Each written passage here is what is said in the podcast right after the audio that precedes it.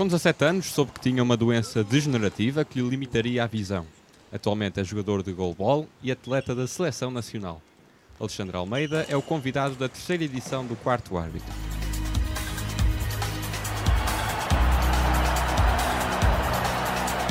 Quarto Árbitro.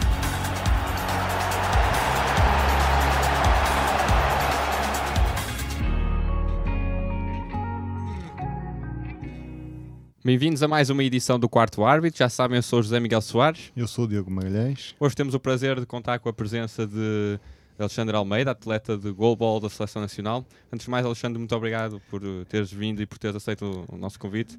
Uh, gostaria de começar esta entrevista por, uh, por te perguntar, uh, sim, de traços muito gerais, o que é que consiste esta modalidade do, do goalball.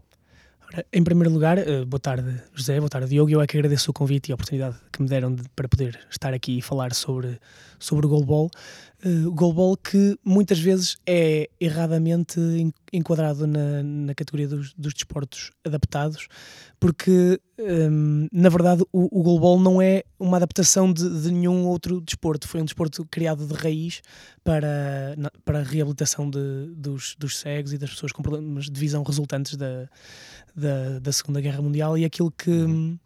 e aquilo que, que acontece é que não há nenhum desporto um, do qual o goalball seja uma adaptação.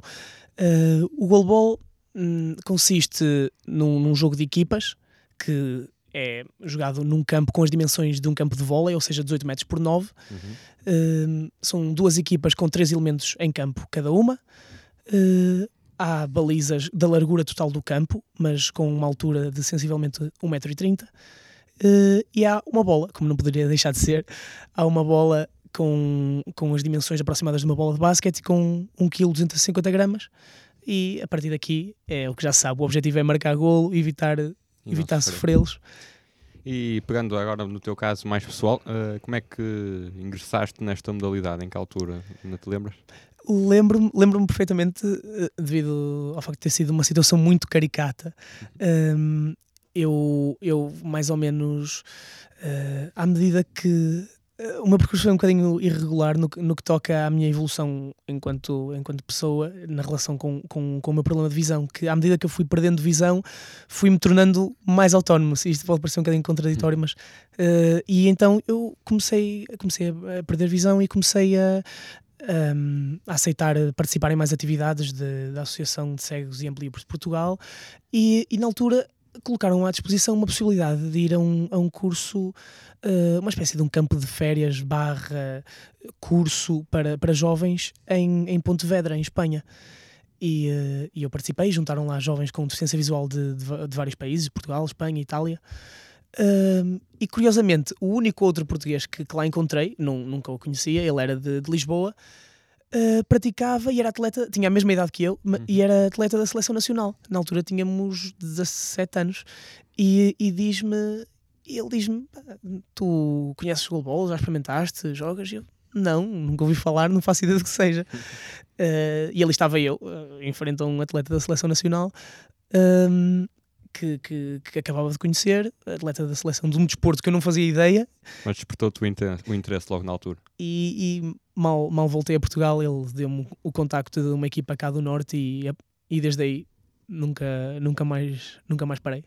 Qual foi a equipa?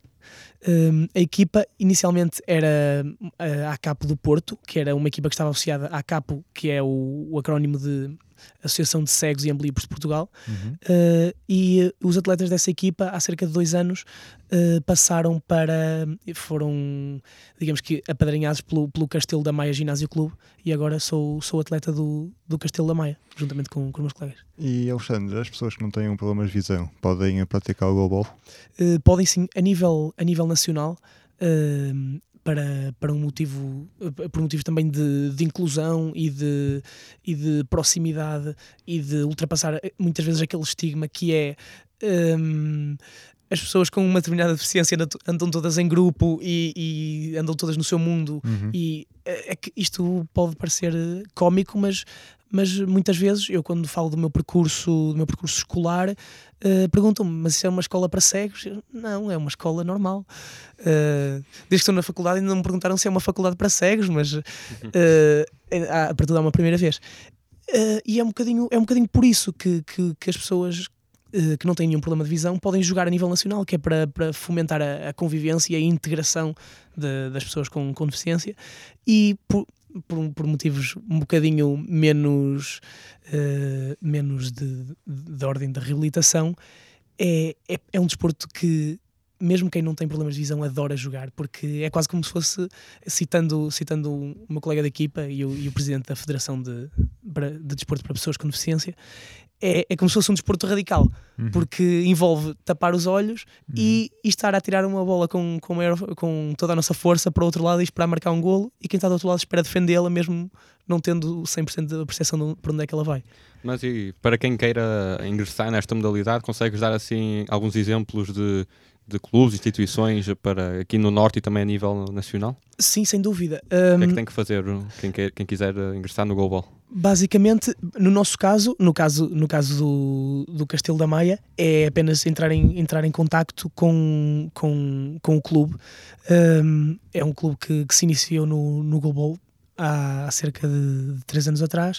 Uh, há dois anos atrás, o Sporting Clube de Portugal também criou uma equipa de goalball e, e nesta época que, que agora se inicia, o Futebol Clube do Porto também, também apadrinhou uma equipa de, de goalball já existente. Portanto, uh, aqui por cima, a nível de, de, clubes, teremos, teremos na mesma o Castelo Maia, teremos o Futebol Clube do Porto. Uh, existe também uma equipa que, que é constituída por, eh, por atletas bastante, bastante jovens, um, que, é, que é apoiada pela Santa Casa da Misericórdia e que se chama uhum. o CCD, que é o Clube dos Trabalhadores da Santa Casa da Misericórdia. Há oferta para dar e para vender, digamos assim. Felizmente, já, já houve tempos em que, em que era bem pior e em que hum, este, esta modalidade estava, estava associada sempre a associações ou a instituições de, de solidariedade social ou de reabilitação. Uhum.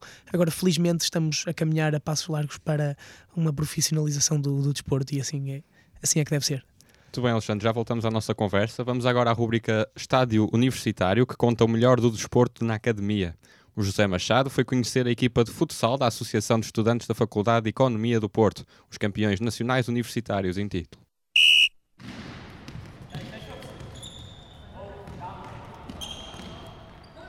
A equipa de futsal da Associação de Estudantes da Faculdade de Economia do Porto conseguiu grandes feitos na época passada, mas enfrenta agora um novo desafio.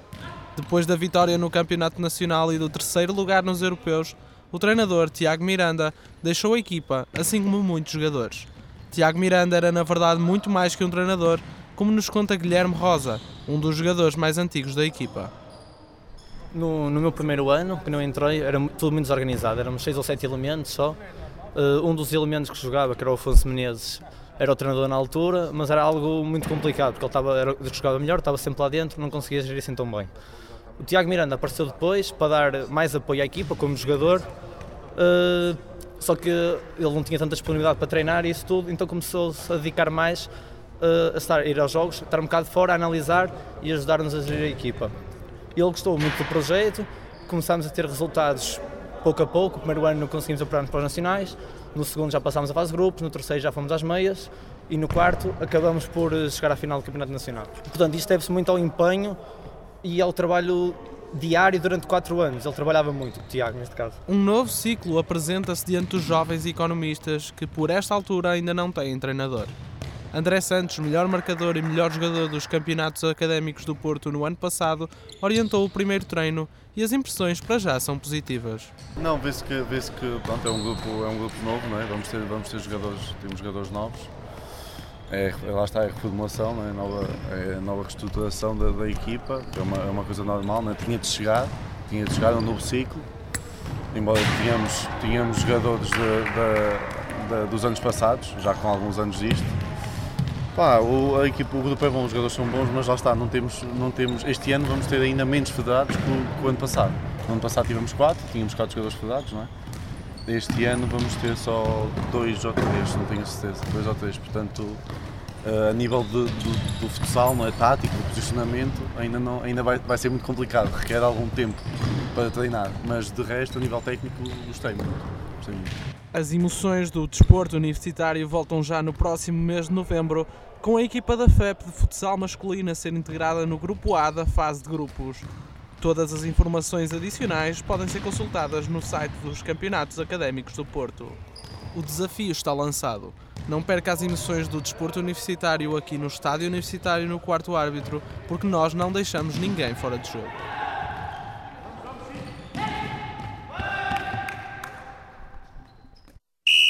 Alexandre, voltamos à, à nossa conversa aqui no estúdio. Uh, recentemente conquistaste duas medalhas uh, na modalidade, uma de bronze e uma de prata.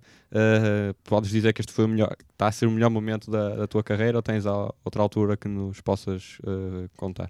Não, isto para mim está sem dúvida a ser, eh, a ser uma, altura, uma altura única. Este, neste espaço de tempo tão curto, eu diria desde o início de setembro até, até agora, está a ser. Está a ser um- uma montanha russa de, de emoções, apesar de, de já não descansar e de já não, de já não parar há, há, mais de, há mais de dois anos, porque, porque há, sempre, há sempre competições. O ano passado tivemos a infelicidade de descer da segunda divisão europeia para a terceira e há cerca de um mês, eh, na Moldávia, voltámos a recuperar o nosso lugar na, na- na segunda divisão europeia. Conseguimos conquistar o bronze, subimos eh, com, com a seleção sénior. E, eh, e nesta, nesta última semana eh, participámos no, nos, jogos, nos Jogos Europeus da, da Juventude.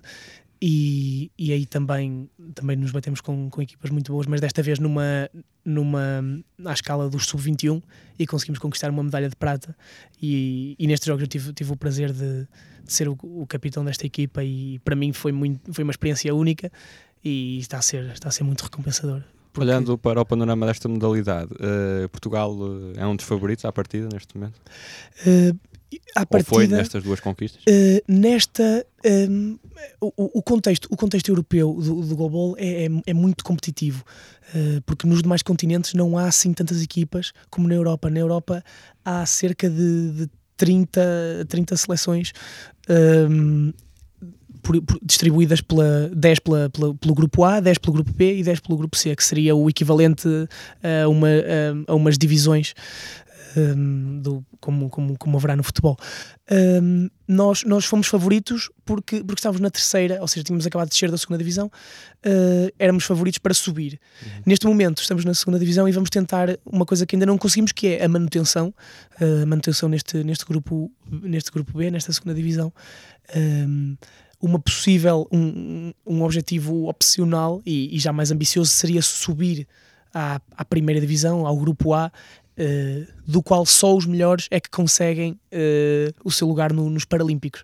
Portanto, ao passo que, que na América, para, para chegar aos Paralímpicos, basta, basta o país chamar-se Estados Unidos ou Canadá, eh, na Ásia basta ser China e Japão.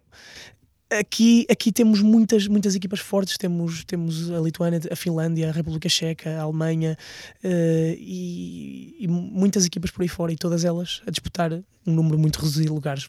Respondendo à tua pergunta de forma mais, mais direta, hum, nós, nós estamos, estamos agora numa renovação.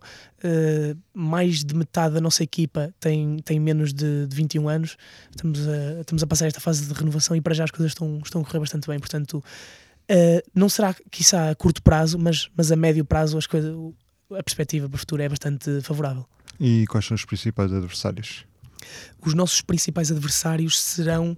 hum, serão em- para, o, para o ano que vem será o, o europeu grupo, no grupo B que se disputará na, na Polónia os que os que à partida em teoria serão mais difíceis são aqueles que ao contrário daquilo que aconteceu connosco que subimos da terceira para a segunda divisão são aqueles que desceram da primeira para a segunda que já estão habituados a um nível de competição eh, mais mais mais intensa que foram a, a Grã-Bretanha a Ucrânia e a, e a Eslovénia E tu eh, consideras que Portugal faz um bom investimento na modalidade?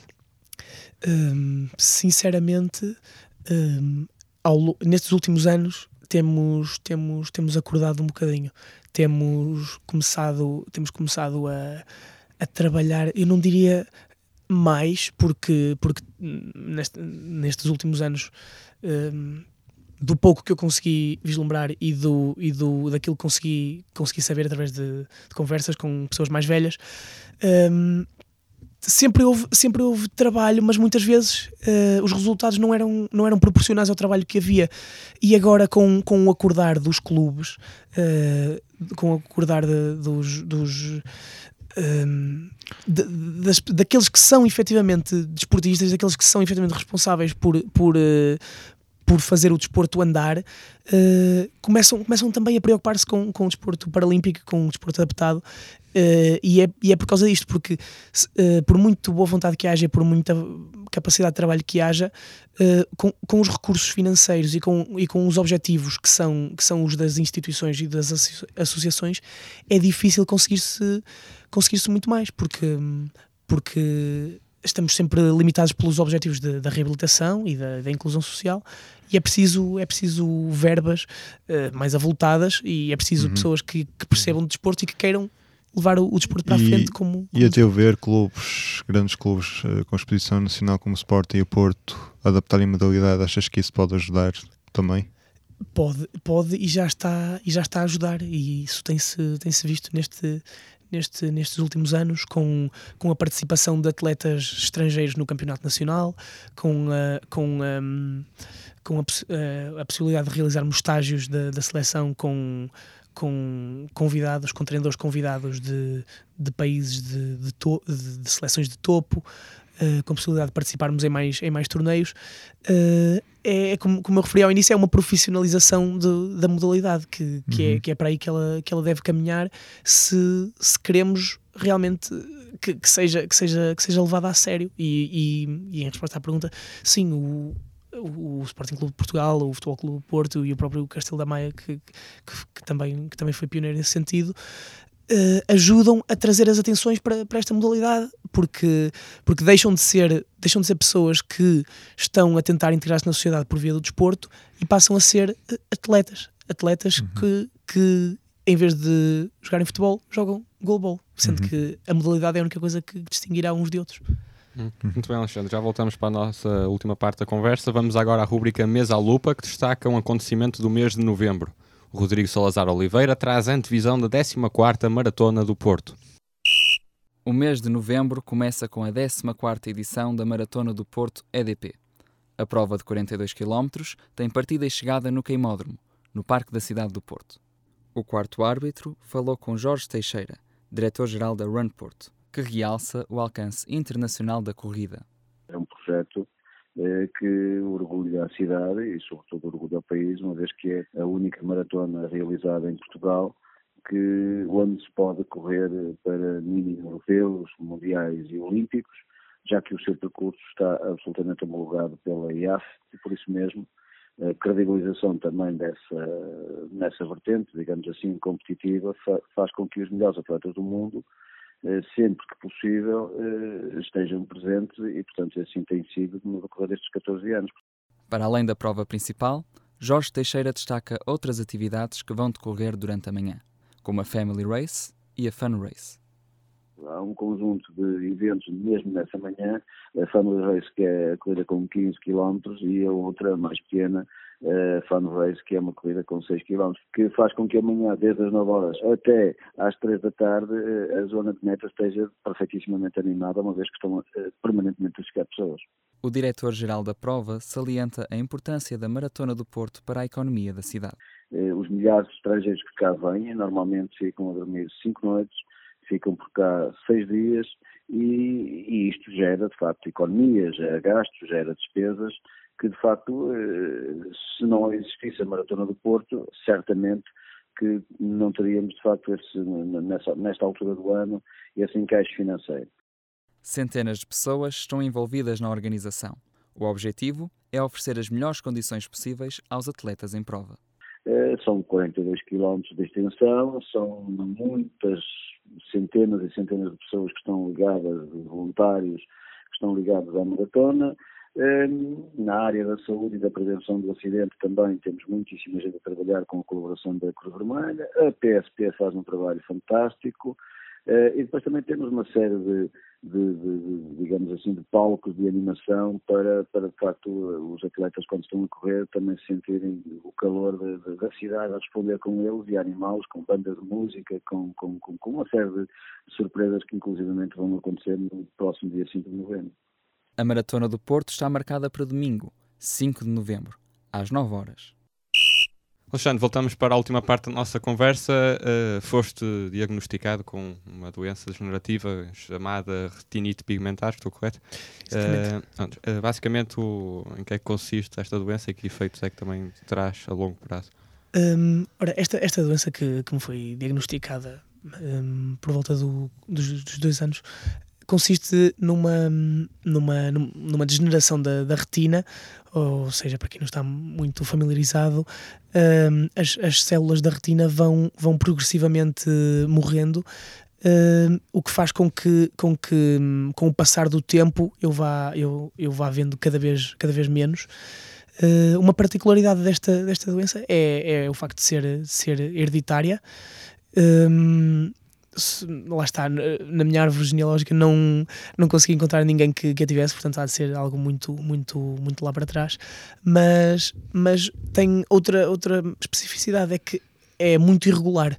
Uh, é, uma, é uma doença que se pode manifestar, no meu caso, desde, desde tenra idade, ou pode manifestar-se já, já, já, quando, já quando se é adulto, e, e depois a perda de visão pode ser uh, gradual, pode demorar, no meu caso, 20 anos e, e, e, e, não diminuir assim tão drasticamente, ou pode acontecer como, como acontece com colegas meus que de, de um ano para o outro ou em dois anos perdem drasticamente a visão uh, e depois é muito eh, varia, varia também de, da forma como se manifesta, se é uma degeneração da parte central da retina ou se é da parte periférica.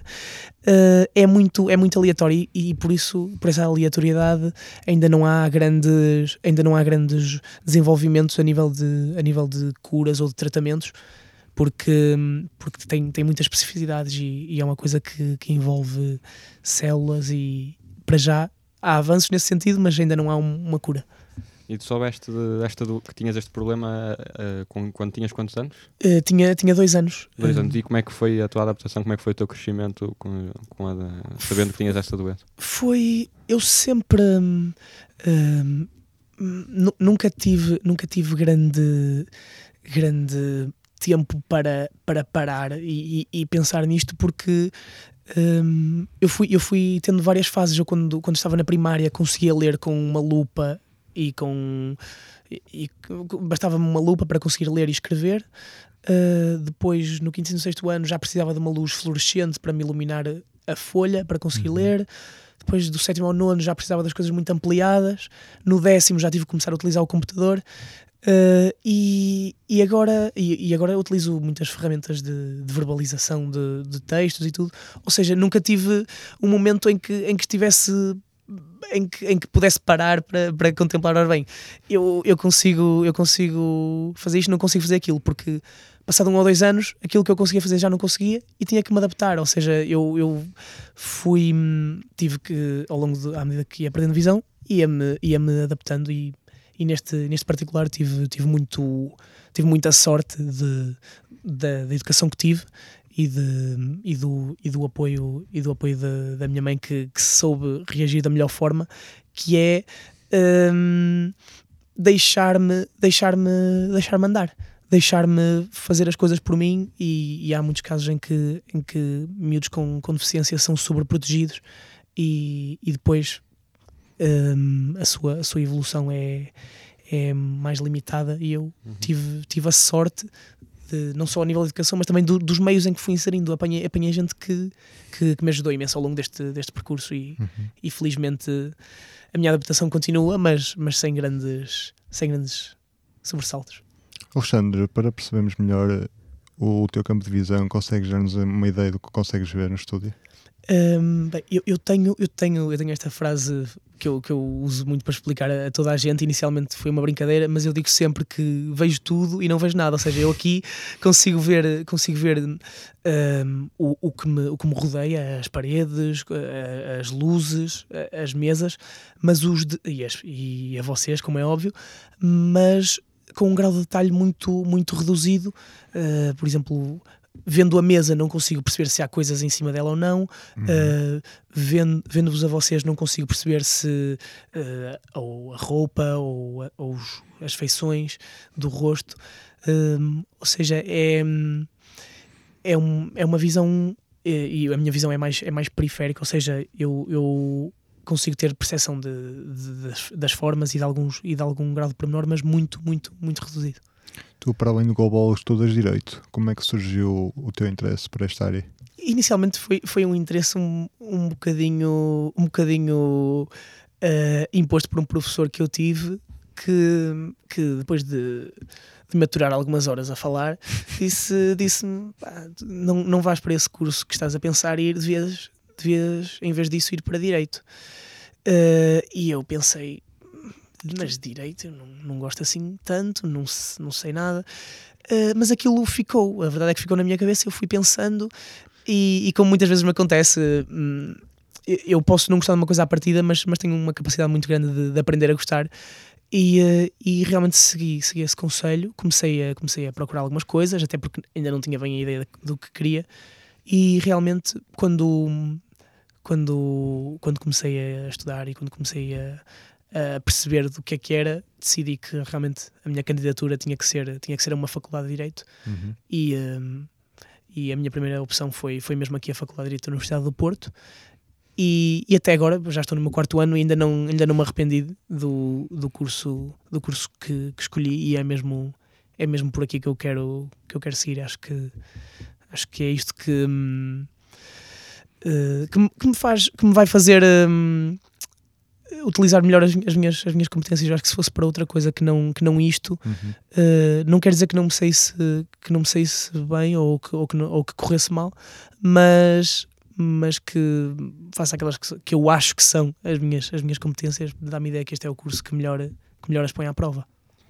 E Alexandre, em que medida é que a tua retinite pigmentar desafia o teu dia a dia nos estudos? Principalmente numa área de direito em que, tá, em que há muita leitura de livros, de textos, como é que, como é que contornas isso? Isto, como, como, eu já tinha, como eu já tinha dito, comecei a utilizar, comecei a utilizar uns anos atrás as, as novas tecnologias que, que não têm só coisas más, uhum. Eh, e a prova disso é estarmos aqui nós neste momento.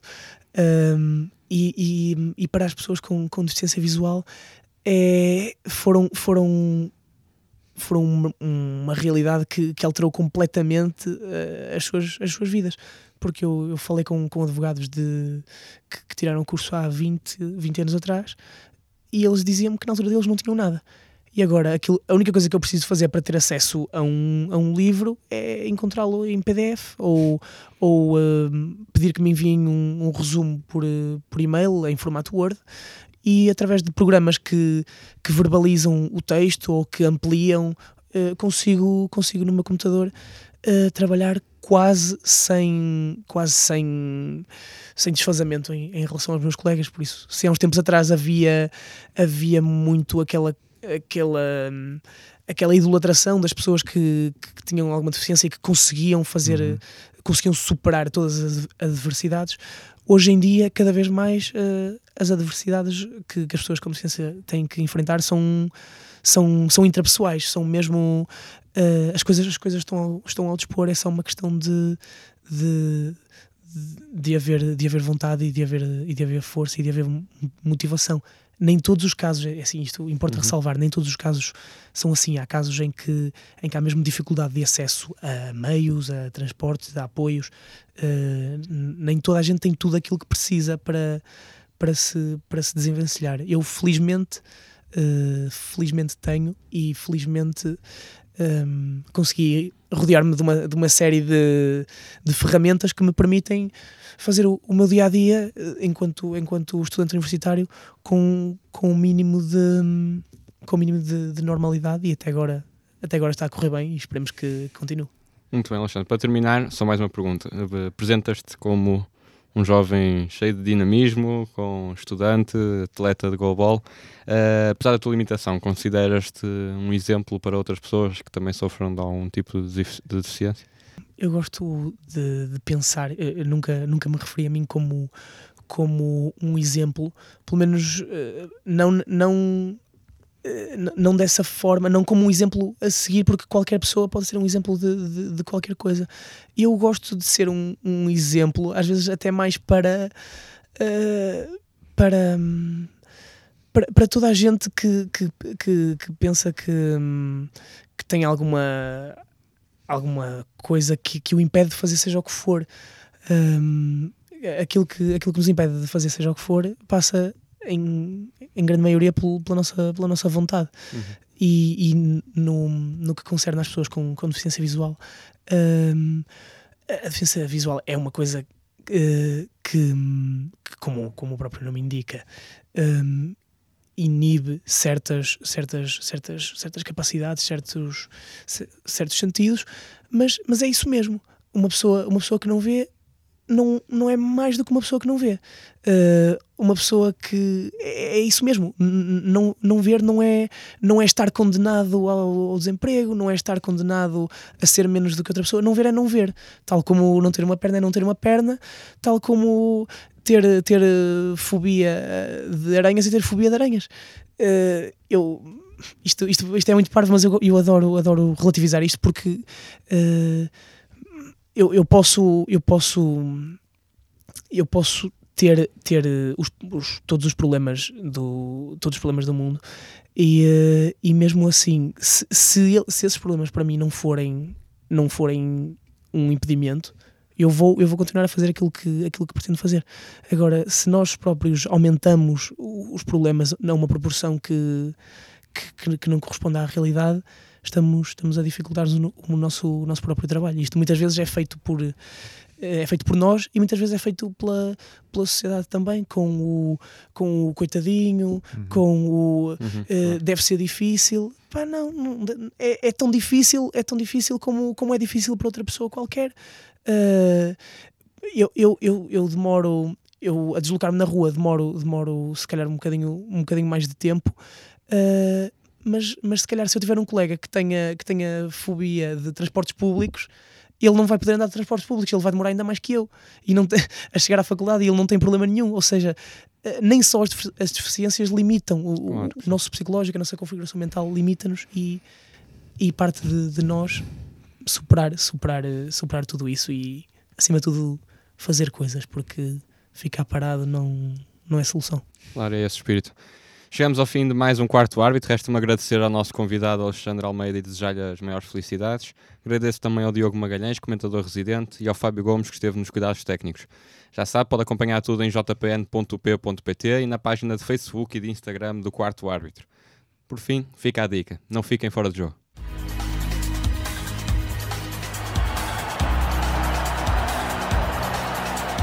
Quarto Árbitro.